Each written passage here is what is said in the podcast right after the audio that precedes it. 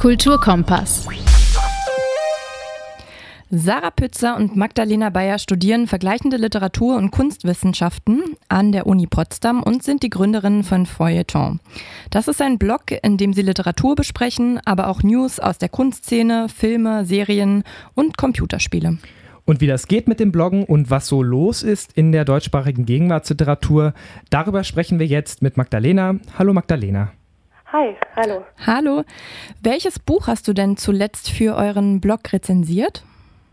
Ähm, das war Samantha Schweblin, Sieben leere Häuser, so ein schmaler, relativ schmaler Erzählband mit sieben Erzählungen, ähm, die in Buenos Aires spielen und sich quasi mit dem Leben und der Einsamkeit von verschiedenen Leuten beschäftigen und was das mit einem macht.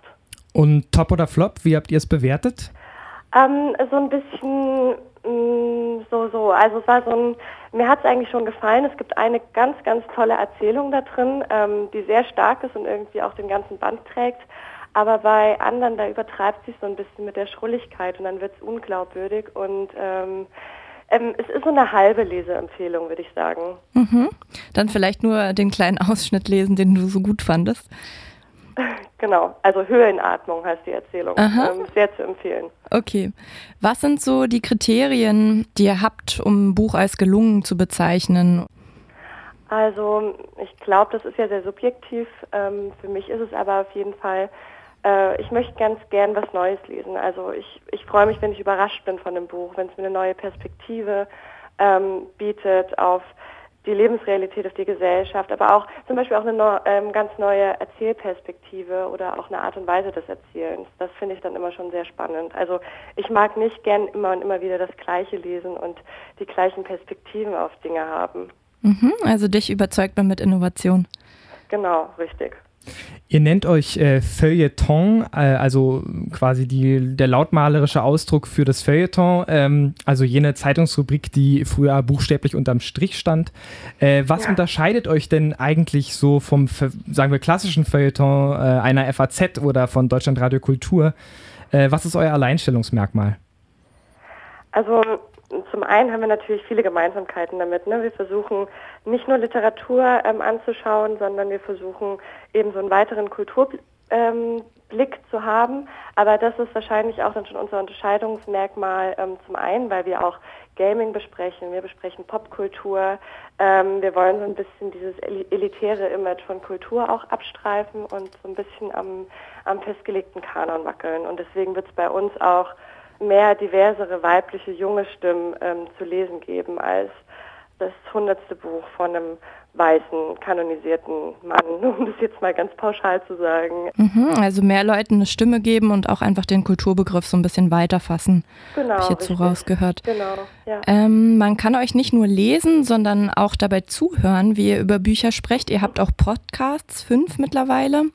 Ja. Und in dem letzten sprecht ihr über Elena Ferrantes neapolitanische Saga. Da hören wir mal kurz rein. Es war nämlich auch so, als ich ähm, äh, bei Goodreads mir mal ein paar Rezensionen durchgelesen habe, dass äh, ganz oft gesagt wurde oder gefragt wurde, ist denn Neapel wirklich so brutal?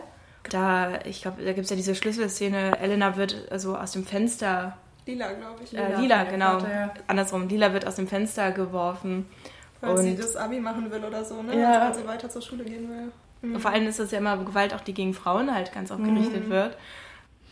Ja, ich muss gestehen, dass ich den zweiten Band von äh, Ferrantes äh, Saga äh, nach dieser grauenhaften äh, Vergewaltigungsszene weggelegt habe. Ja, kann ich gut verstehen. Ja, äh, ihr schreibt auf eurer Homepage, dass ihr die Texte auch aus einer feministischen äh, Perspektive lest. Wie funktioniert das, feministische Literaturkritik? Ja, das ist zum einen, ähm, was wir uns rauspicken. Also es fängt damit an, dass wir eben, wie ich es gerade auch schon angedeutet habe, schauen, ähm, dass es bei uns zum Beispiel nicht Robert Seethaler gibt, sondern dann eher Liv Strömquist und ähm, oder wir hatten auch ein Sachbuch, wo es um Menstruation geht. Ähm, einfach welche Themen werden behandelt, ähm, für wen ist es relevant, wem wird eine Stimme gegeben und wem wollen wir dann, also wen wollen wir repräsentieren und das sind dann eben eher weibliche und junge Stimmen, die sich mit einer Lebensrealität von Frauen auseinandersetzen und das ist auch das, worauf ich ähm, dann noch achte. Wie ist das dargestellt? Ähm, welche Perspektive liefert es mir? Und das ist bei, bei Ferrante zum Beispiel sehr spannend, weil wir ja konfrontiert werden mit ähm, zwei Frauen, die aus sehr armen Verhältnissen sehr bildungsfernen Verhältnissen stammen und wie sie sich quasi durchs Leben mausern und ähm, aber nie so wirklich rauskommen aus dieser patriarchalen Kette quasi, in die, in die sie sich immer wieder verheddern, weil ähm, die Gesellschaft das einfach nicht zulässt. Mhm, sehr interessant. Dann freuen wir uns über mehr feministische Literaturkritik ja. und sagen dir erstmal vielen Dank für das Interview. Schönen ja, Dank, dass du dir Zeit genommen hast. Genau. Vielen Dank.